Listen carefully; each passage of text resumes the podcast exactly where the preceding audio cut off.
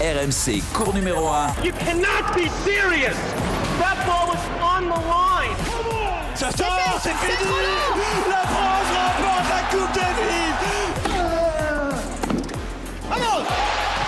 Anthony Reich. Salut à tous, bienvenue dans cours numéro 1, le podcast tennis des RMC évidemment disponible sur toutes vos plateformes de téléchargement. Alors, un épisode un petit peu particulier aujourd'hui, vous en avez l'habitude, on est en studio à Paris d'habitude avec euh, les compères de la team tennis et bah, j'ai pris la poudre d'escampette, je suis allé du côté de Marseille pour ce magnifique Open 13 euh, qui a lieu cette semaine au Palais des Sports et on aura un invité exceptionnel qu'on vous présente dans, dans quelques instants. Mais tout d'abord, le premier à entrer sur le cours n'était pas franchement en réussite ici au Palais des Sports. 4 participations, un tout petit match gagné. Salut Florent Serra. Salut Anto, bonjour à tous. Ça t'a pas trop réussi ici, hein, le, le Non, et 13. puis c'était la période où, euh, tu sais, quand euh, les cuts en Europe étaient assez forts, le dernier joueur à rentrer dans le tableau final et que toi t'étais un petit peu au-dessus, fallait faire un choix six semaines avant. Et j'ai, comme j'étais pas dedans directement à Marseille, Rotterdam, souvent bah, je partais jouer sans José Memphis euh, pour les mêmes catégories de tournois. Et cette, euh, c'est une année 2006, même sur terre battue. En Ah, Argentine. Tu faisais tes choix, tes choix de programmation. ouais, ouais.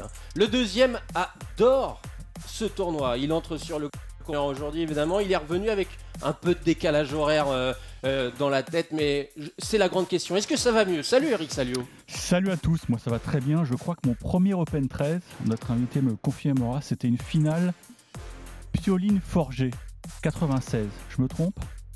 Doit être ça. Oh, euh, je vois qu'il euh, il, il Et- affirme et- de la tête. On va le présenter, on va, on va encore déroger. perdu. Il avait encore perdu une finale, je crois. C'est ça. hein, On va déroger un petit peu au sommaire habituel, messieurs, mais il est là en face de moi. Il nous fait le, le plaisir et l'honneur d'être avec nous pour cet épisode de cours numéro 1. C'est Jean-François Cogel, le directeur, le patron de l'Open 13. Bonjour Jean-François. Bonjour, Merci d'être avec Bonjour nous. Jean-François. salut, salut. Alors, il avait bon Bonne mémoire, Eric, là, sur la- Alors, la deux choses. Je crois, si je me trompe pas, déjà en parlant de Flo, je crois que tu t'étais blessé aussi euh, dans les qualifs une année. Ouais, une année euh, sur balle de match contre Au- le local euh, Sur ba- Rodolphe Cadar. Exact. Exactement, sur balle de match.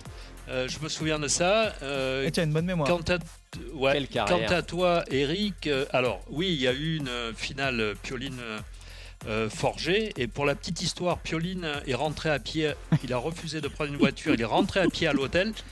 Euh, à l'époque, l'hôtel était à peu près à 3-4 km.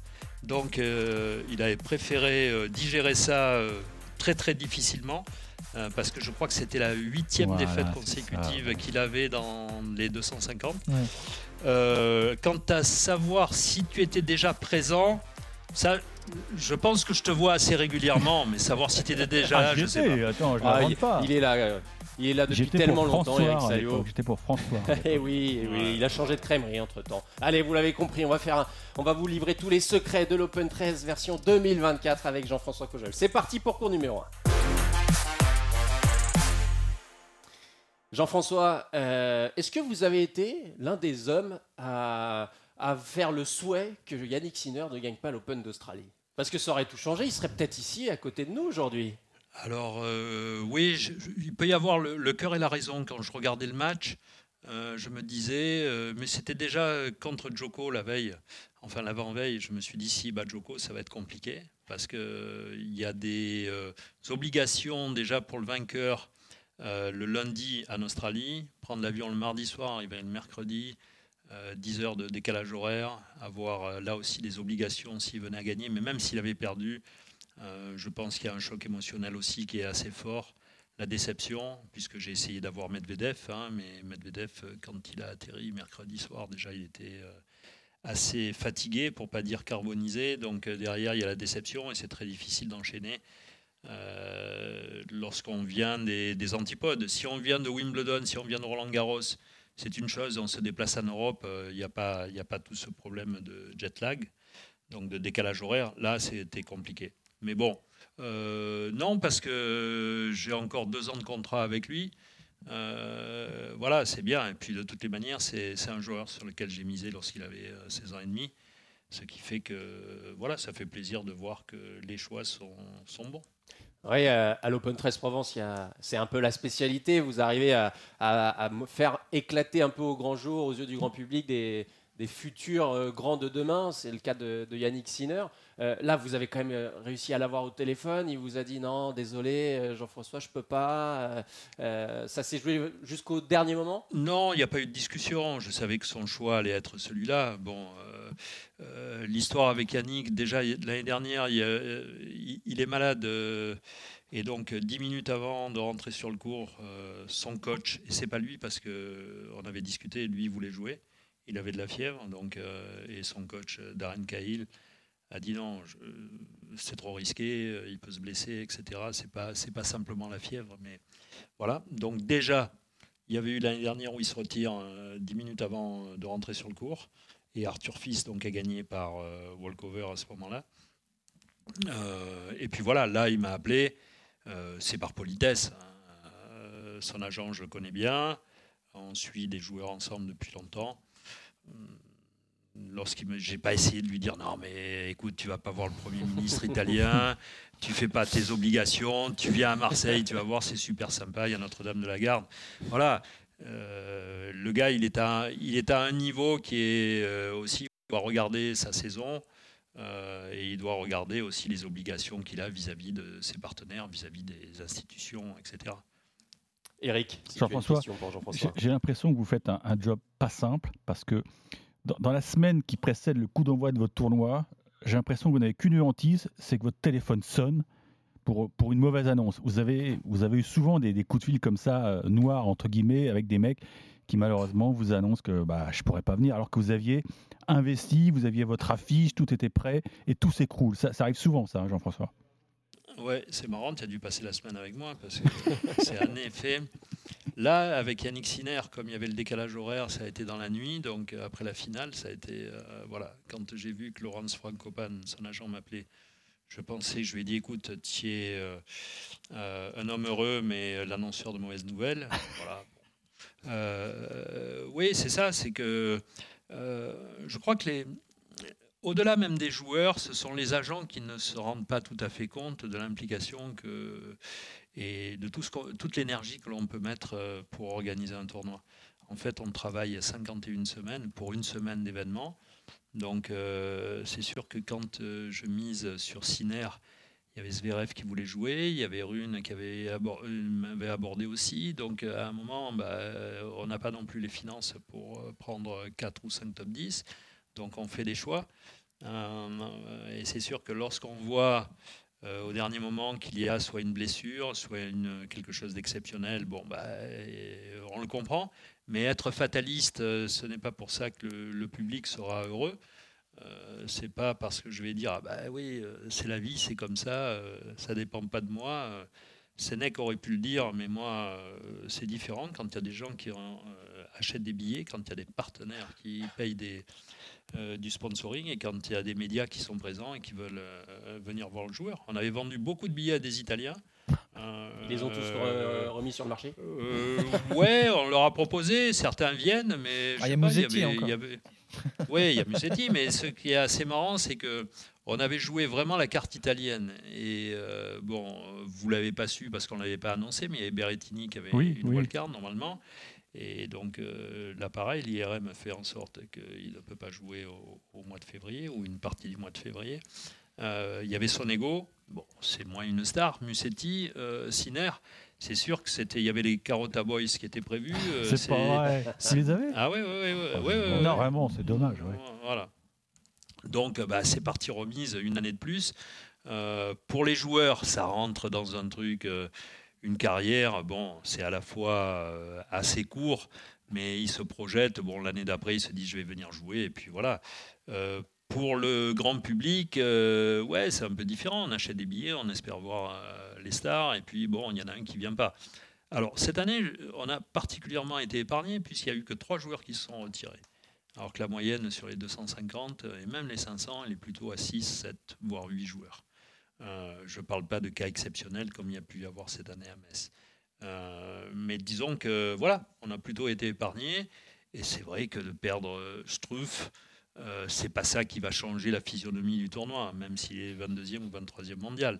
Donc, euh, en revanche, quand euh, il y a les têtes de série, oui, c'est dur. Et c'est le seul moment qui est vraiment à la fois difficile, angoissant, stressant et qui peut être frustrant. Jean-François, vous disiez, vous avez misé sur Yannick Sinner alors qu'il n'avait pas 17 ans. Euh, là, il a frappé un grand coup, hein, il a frappé les esprits avec cette victoire à l'Open d'Australie. Euh, Qu'est-ce qui fait que vous misez sur lui il y a quelques années en vous disant ça va faire banco euh, dans plusieurs saisons? Bah, déjà, c'est regarder, c'est aussi la relation que je peux avoir avec son agent, son environnement. À l'époque, c'était Piatti et Liubici qui étaient ses coachs. Laurence Frankopan, qui est son agent, qui à un moment a investi beaucoup d'argent dessus. C'est lui, il a dit voilà, euh, je pense qu'il sera très fort, je vais casser la tirelire, je vais le sortir des, griffes de je ne sais plus quel grand groupe, je vais le prendre et je crois en lui.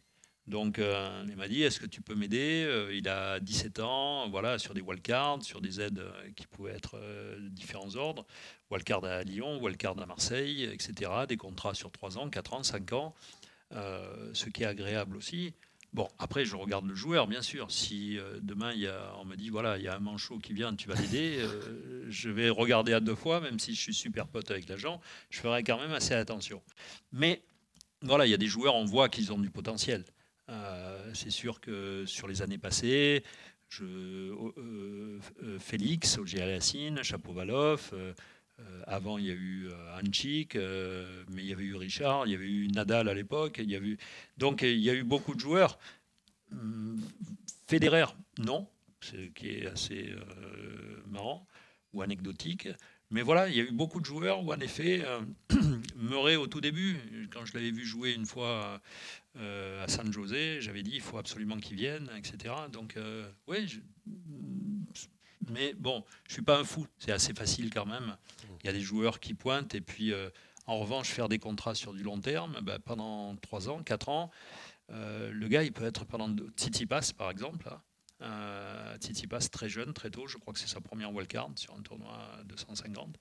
Mais, et après, ce qui est agréable, c'est que la plupart jouent le jeu et renvoient l'ascenseur. Euh, voilà. Donc ça, c'est c'est Bah, c'est li- un peu à l'image de- d'un Andy Murray qui est là cette année ou d'un Richard Gasquet qui sont là aussi. Alors peut-être qu'ils n'ont pas, ils n'ont pas été tout le temps présents évidemment au sein de le- systématiquement, mais ils reviennent sur des tournois qui- qu'ils ont découvert jeunes. Oui, alors euh, Andy, c'est différent. Euh, Il n'y a pas la même euh, relation qu'il y a pu y avoir puisque j'ai pas, j'avais pas signé les. Mais bon, et puis Richard, c'est une autre histoire. Richard, Richard bon, il, il apprécie particulièrement les, les tournois français. C'est un amoureux du tennis. C'est, c'est, c'est un gars aussi qui est peut-être pas jugé toujours à sa juste valeur, qui a fait une carrière assez exceptionnelle, même s'il n'a jamais gagné de Grand Chelem. Donc, est toujours avec cette passion du jeu, et ça fait plaisir de le voir. Oui, les deux justement, Richard Gasquet et Andy Murray, on sent que c'est comme leur génération, hein, c'est un peu la, fin d'un cycle. Euh, Qu'est-ce qui vous marque le plus dans leur trajectoire Euh, Celle de Richard par exemple déjà? Ah bah, c'est la passion qu'ils ont. Euh, là, je, voyais aussi David Coffin là, tout à l'heure dans les vestiaires qui va jouer un deuxième tour de qualif. Euh, c'est de voir qu'ils ont toujours cette même passion, ce même feu qu'ils ont envie de jouer. Et de voir Murray qui a gagné des grands chelems, qui a été numéro un mondial, champion olympique, etc., venir et puis euh, jouer des challengers où ils jouent toujours avec la, même flamme.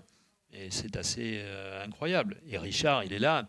Il me dit, mais je ne me vois pas arrêter. Euh, Qu'est-ce que je vais faire C'est au-delà de, de se dire presque je vais m'ennuyer. Non, parce qu'il joue bien à la belote et donc il s'ennuie pas. Mais euh, Mais il a toujours Voilà, eu du mal des- à, il a toujours eu du mal à Marseille. Tu sais pour- pourquoi ou- non, c'est vrai que Marseille, sa meilleure performance a été une demi-finale. Et une demi-finale d'ailleurs où, il avait perdu très très sèchement. Je Ouais. crois que c'était contre Kyrgios. euh, Kyrgios, Kyr- ouais, c'est Kyrgios, euh, deux- 6-2, 6-2. Euh, ouais, il a jamais fait de gros résultats euh, sur Marseille. Il n'a jamais gagné, jamais de finale.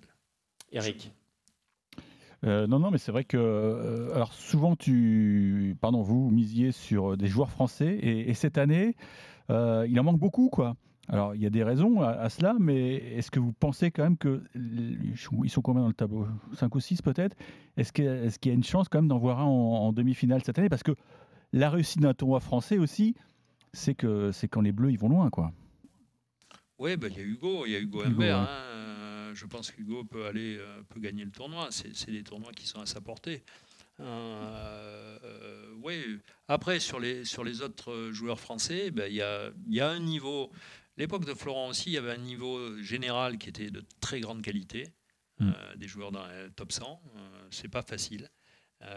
donc, et là aujourd'hui, on voit à nouveau euh, alors, c'est vrai qu'on a plus de joueurs qui sont entre la 60e et la 90e place qu'entre la 10e et la 25e.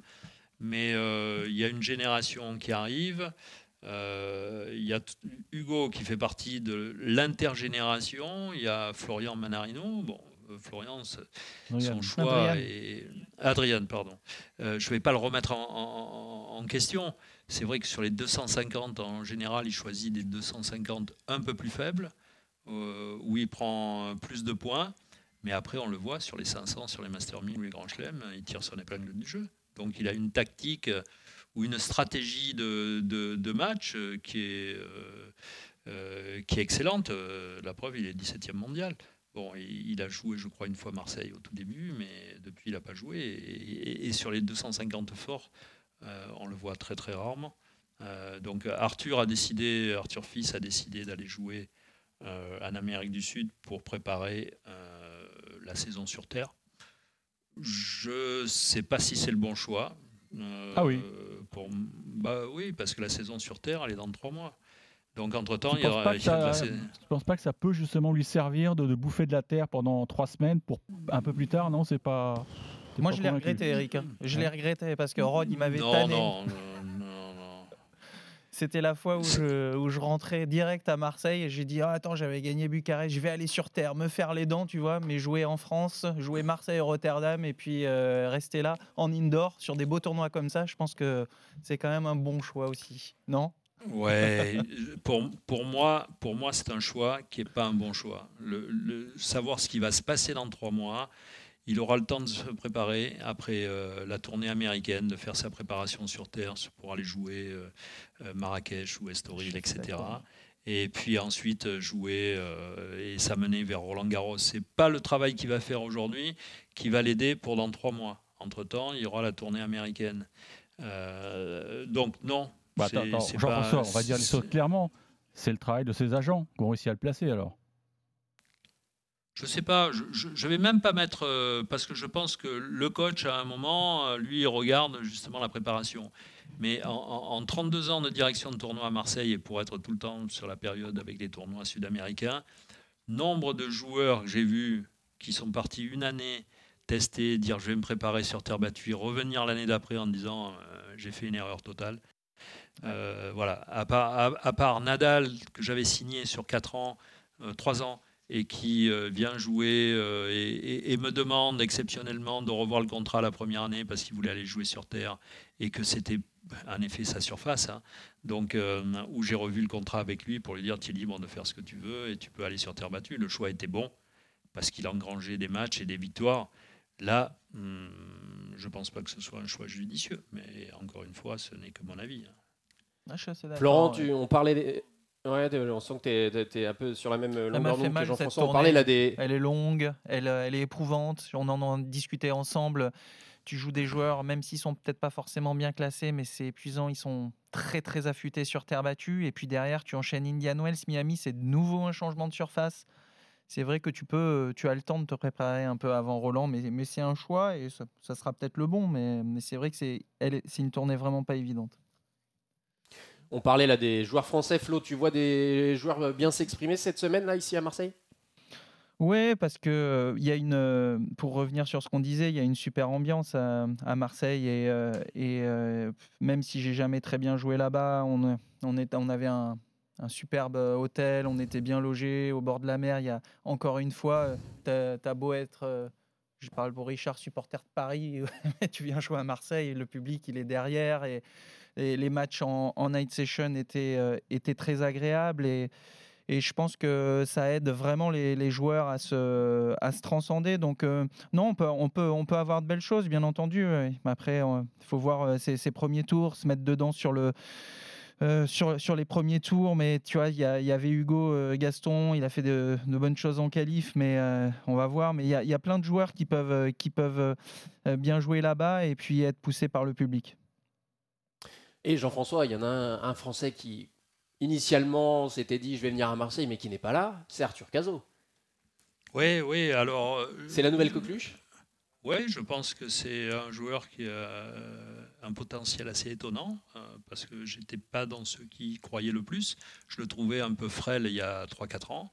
Euh, je ne trouvais pas qu'il y ait beaucoup de poids dans sa balle, etc. Et puis là, sur ce que j'ai vu sur les derniers résultats, je suis assez vraiment très agréablement surpris. Je crois qu'il avait un petit souci euh, physique, euh, mais qu'il a tenu à jouer Montpellier parce que c'est sa ville.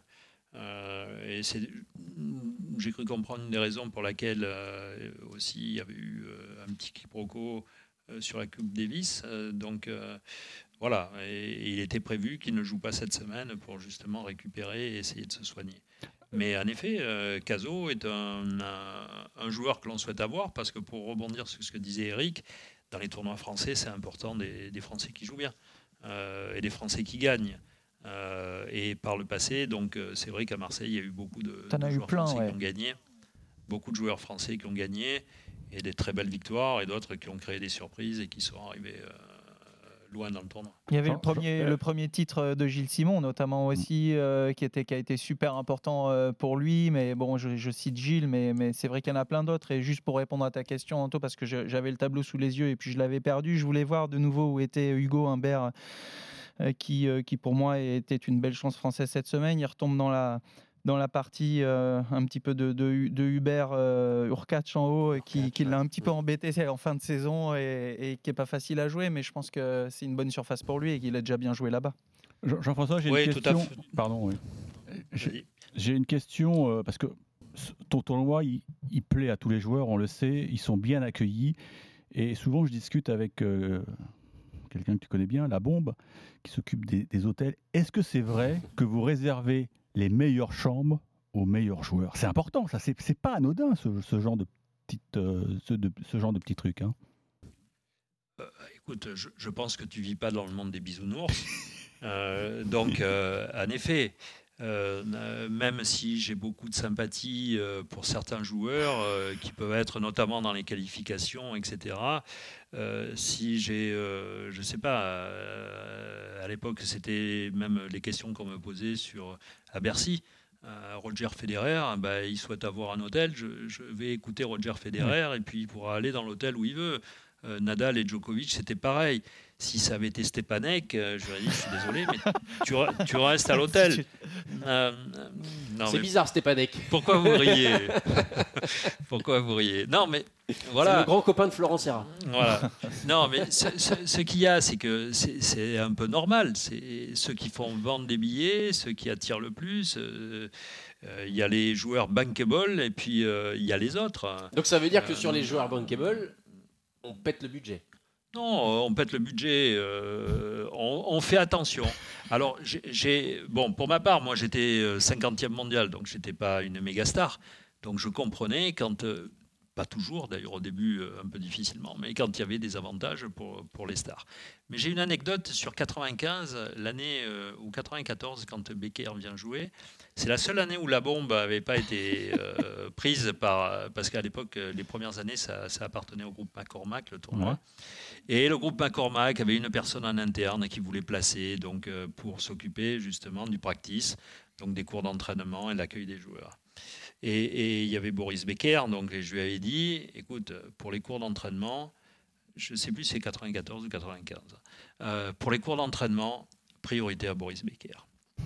Et en fait, euh, elle a mis un panneau derrière. Ça sent la boulette, ton histoire. Elle, elle a mis un panneau derrière elle, là où il y avait tous les joueurs, un grand panneau. Priorité, priority, Boris Becker pour practice. Et là, j'ai vu arriver à l'époque, il y avait Carlos Costa, c'est ça Euh, Et un autre joueur espagnol. euh, me dire, mais qu'est-ce que c'est ce truc-là Non, mais c'était- c'était juste pour rigoler. Bon, Voilà. dans, dans les faits. Tu vois, Mais oui, mais, mais, mais si tu veux, là, euh, bon, j'aime beaucoup Grigor Dimitrov, j'aime son jeu. Je connais peu le personnage, mais ce que j'en vois sur les tournois quand il vient, il est très agréable. Donc euh, voilà, il est sympathique. Là, il a demandé d'avoir un cours d'entraînement. C'est sûr que je fais beaucoup plus attention. Je m'occupe du cours d'entraînement de Dimitrov, de Kachanov aussi, qui est super sympathique. Euh, et je ferai un peu moins attention, mais en général, quand la chambre me sollicite ou le joueur me sollicite personnellement, je fais toujours quelque chose. Il y, a, une chose que la bombe ne supporte pas, c'est vrai que dès qu'un joueur me demande est-ce que euh, est-ce que mon joueur pourrait avoir une chambre supplémentaire, je dis toujours oui. Euh, donc, euh, et c'est vrai que c'est pour un joueur comme Leeka, en France personne ne le connaît, pourtant c'est un super joueur. Rusuvori, euh, Mm. euh, même Zhang, voilà, j'ai dit oui, voilà, je dis oui, mais bon, c'est de l'argent chaque fois. Ah oui. Mais bon, quand il y a cette sollicitation, j'aime bien rester aussi et pouvoir donner, quand je peux, même à des joueurs qui paraissent secondaires, au moins au niveau de, de la vente de billets. Mais Pour tu vois, auditeurs, Anto, on va euh, expliquer An- qui est la bombe. hein. Anto, Juste en bah oui, deux j'en mots, la bombe, évidemment, c'est Daniel Bombardier qui est un peu la, on va dire la maman des, des joueurs sur beaucoup de tournois. C'est un peu ça. On l'avait Oui, la reçu. grand-mère. On l'avait reçu. c'était- grand-mère. C'était pour la, c'était pour la flatter. Mais en- Euh, On l'avait reçu pour son livre. elle- Oui. On a fait euh, une émission spéciale avec Vous elle. C'est fantastique. Exactement, un épisode spécial avec Daniel Bombardier que vous pouvez écouter nos- sur notre chaîne de vois, podcast. Florent, Anthony, ouais, dire quelque chose sans, euh, bah, sans être le joueur, comme vous l'appelez, euh, bankable, euh, j'étais pas le plus médiatique, même en étant 36e. Oh, toi, t'as quand dormi dans un ibis, toi, ça se sent. hein. Non, au contraire, au contraire. C'est- pour ça que je voulais rebondir hein, parce que j'étais peut-être pas le plus médiatique, même si c'était un joueur français qui jouait à Marseille. Mais tu vois, j'avais et on avait une super chambre avec ma femme, euh, euh, avec vue sur la mer, et elle me rejoignait le, week-end avant le début du tournoi. Et, en faisant pas gaffe, elle descend du train à Aix. Oh il était tard. Et j'appelle la bombe, justement. Je lui dis, je suis vraiment désolé, euh, Daniel, il y a ma femme qui est descendue à Aix. Mais qu'est-ce qu'elle a fait? Bon, elle a dit, elle fait chier, hein, mais, mais qu'est-ce qu'elle a fait? Bah, Elle a envoyé une voiture et ils sont allés la chercher à Aix. Et tu vois, c'est des, des, petites choses. C'est. C'est c'est les attentions euh, qui sont super agréables et, et qui, euh, et- et où on a envie de remercier et puis de revenir dans des tournois comme Marseille. Voilà. Et c'est sûr que tu vois, dans, ce que tu dis, et souvent, moi, au niveau de euh, ma personne qui s'occupe de toute la partie RH, qui me dit Ouais, mais c'est risqué, chaque fois, on envoie des chauffeurs, ils font des, heures supplémentaires, euh, bon, ils peuvent rouler de nuit. Euh, comme il y avait souvent le tournoi de Dubaï qui était après nous, euh, les joueurs allaient prendre l'avion à Nice. Ouais, bah, la plupart des joueurs, je, je disais oui pour les accompagner. Là, on a des joueurs qui sont arrivés de Montpellier. Montpellier voulait pas assurer le transport. Bah, nous, on l'a fait. Euh, et c'était pas boulot. quelque chose qui, voilà, c'est pas quelque chose qui, qui nous gêne, mais euh, ouais, ça fait partie du, du service ou des attentions qu'on doit donner aux joueurs. Jean-François, euh, on voulait aussi aborder un- thème avec vous, c'est évidemment le, le calendrier ATP qui change beaucoup, les, restrictions, les cahiers des charges qui changent beaucoup, notamment pour les, ATP, euh, les tournois ATP euh, 250. Aujourd'hui, être patron d'un 250, est-ce que c'est de la survie? Alors, euh, comment répondre? Euh, C'est difficile. Dire que c'est de la survie, non. Je pense que l'ATP euh, est en train de... Pour moi, je suis un, fan et un supporter de l'ATP. Euh, et je pense que les joueurs devraient aussi se rendre compte de, tout ce qui est fait pour eux. Et ils ne s'en rendent pas suffisamment compte, euh, je crois. Euh, je prends l'exemple, cette semaine, j'ai à souffrir, moi, de euh, une exhibition, un tournoi UTS par, par un promoteur extérieur qui ne fait pas du bien au tennis, je pense. Euh, et ce tournoi UTS, y, a, il y a Rune, il y a Rublev, euh, il y a Demi-Nord. Demi-Nord voulait jouer à Marseille, et puis bon, il a préféré aller jouer un tournoi UTS. Rune, jusqu'au dernier moment, bah, ça a failli le faire. Pourtant, il avait le contrat et il s'est dit pourquoi pas. Bon, mais l'année prochaine, je jouerai à Marseille. Voilà. Euh, et là-dessus, l'ATP est en train de prendre des dispositions justement pour protéger 250. Parce qu'en fait, dans la loi antitrust américaine, déjà il y a des protections pour les Master 1000 et des protections pour les 500. Et il ne pouvait pas y avoir de protection pour toutes les catégories de tournois, sinon on rentrait dans le cadre de la loi antitrust. Donc il y aura, il y aura euh, des protections qui feront que il y aura des semaines ouvertes euh, contre en effet les 250 et puis il y aura des semaines qui ne seront pas ouvertes et les joueurs devront suivre ça. Donc ça c'est le premier point. Ensuite dans la survie, oui, parce que euh, On le voit, il y a des tournois qui disparaissent. oui, il y, a des, il y a des tournois. Alors, il y en a peu qui disparaissent, euh, puisque l'ATP a proposé même à certains tournois de les racheter. Et il n'y en a pas un qui a dit je suis OK, même pour des sommes qui sont euh, relativement importantes. Donc, mais l'ATP voulait le faire dans le cadre d'un allègement du circuit et d'un assainissement aussi pour avoir justement des 250 qui soient un peu plus forts hein, en général. Alors que là, aujourd'hui, on voit une disparité.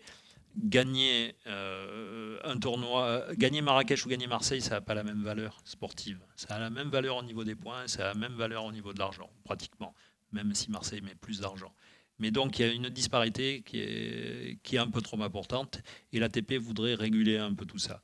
Euh, moi, je pense que la force du tennis, c'est la proximité et la diversité. C'est justement que tu aies la chance à Marseille, sur une ville, on n'est pas une mégapole, on n'est pas une capitale, mais tu aurais eu la chance d'avoir Siner, tu as la chance d'avoir des gars qui sont dans le top 10 mondial. On a eu tous les numéros 1 mondiaux des 30 dernières années. Euh, voilà, tu as cette chance de, pouvoir toucher pratiquement un, sportif de haut niveau.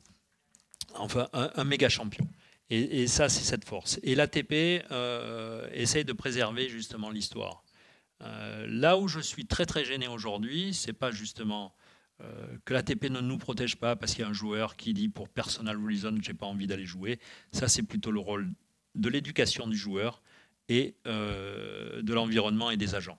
C'est aux agents d'expliquer l'importance que ça a pour un joueur de tenir ses engagements. Voilà et de savoir euh, les efforts que l'on fait.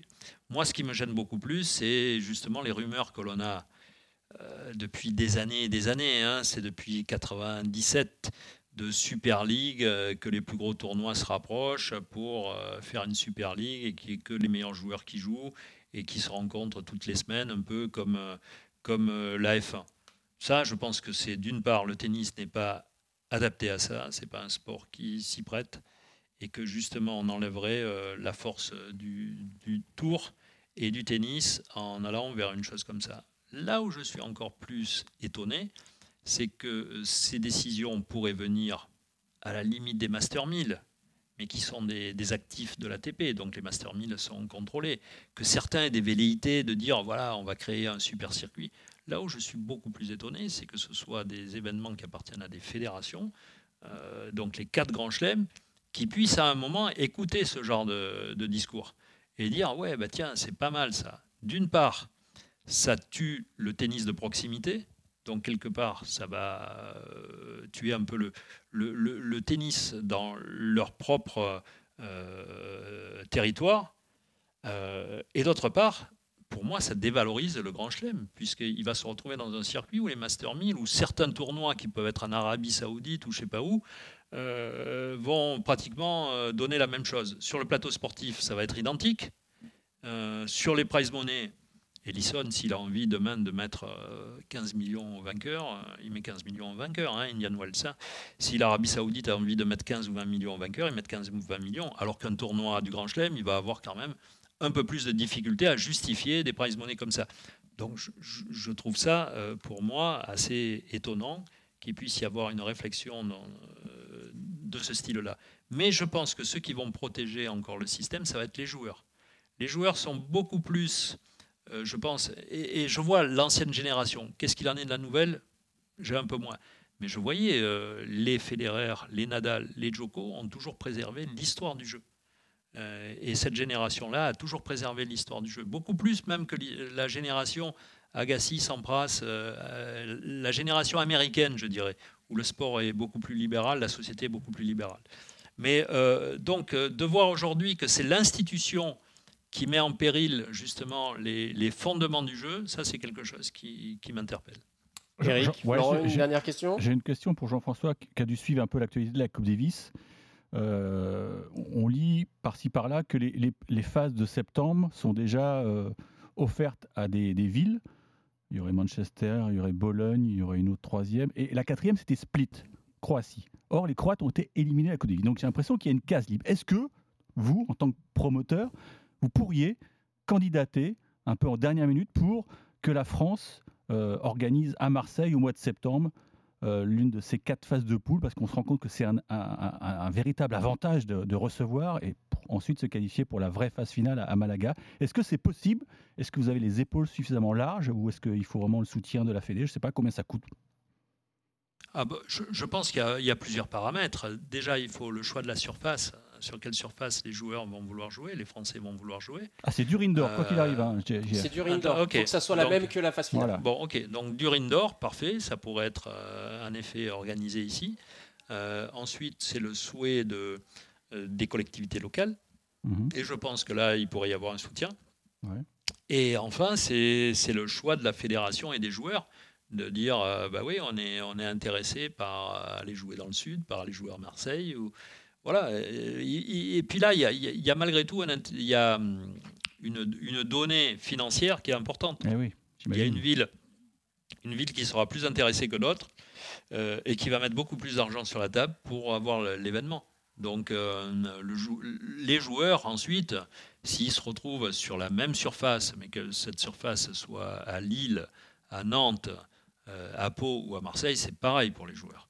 Euh, donc euh, voilà. Bon, là c'est à la fois euh, la fédération qui va soumettre, je pense, euh, qui va soumettre un appel d'offres. hein. Et puis ensuite, il y a des villes qui vont répondre. Et puis les villes, est-ce que- est-ce qu'elles pourront s'aligner ou pas Est-ce qu'elles voudront s'aligner ou pas Ça vous brancherait quand même, non? D'accueillir les Bleus au mois de septembre?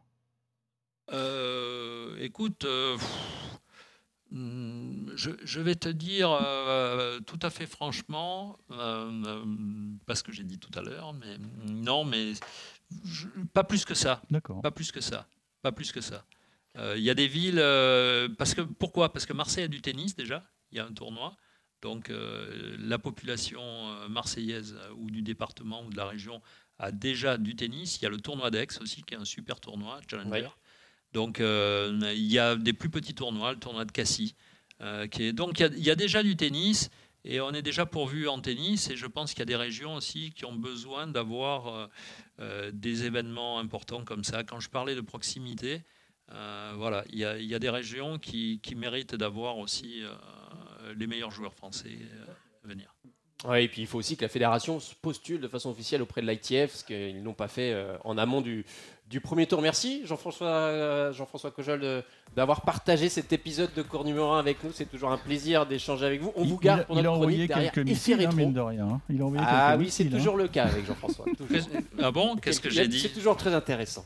On vous garde avec nous pour notre effet rétro. C'est notre nouvelle chronique où on revient sur un match de légende de l'histoire du tennis ou un match qui a compté dans l'histoire du tennis. On va reparler d'un match justement de l'Open 13. Merci beaucoup euh, Eric et Florent euh, Merci de cet vous. épisode Merci. à distance. On se retrouve la semaine prochaine tous les trois en studio Ouais, évidemment. reviens, À très reviens, bientôt là, sur RMC. N'hésitez pas à le, le partager, le commenter sur les réseaux sociaux cet épisode de cours numéro 1.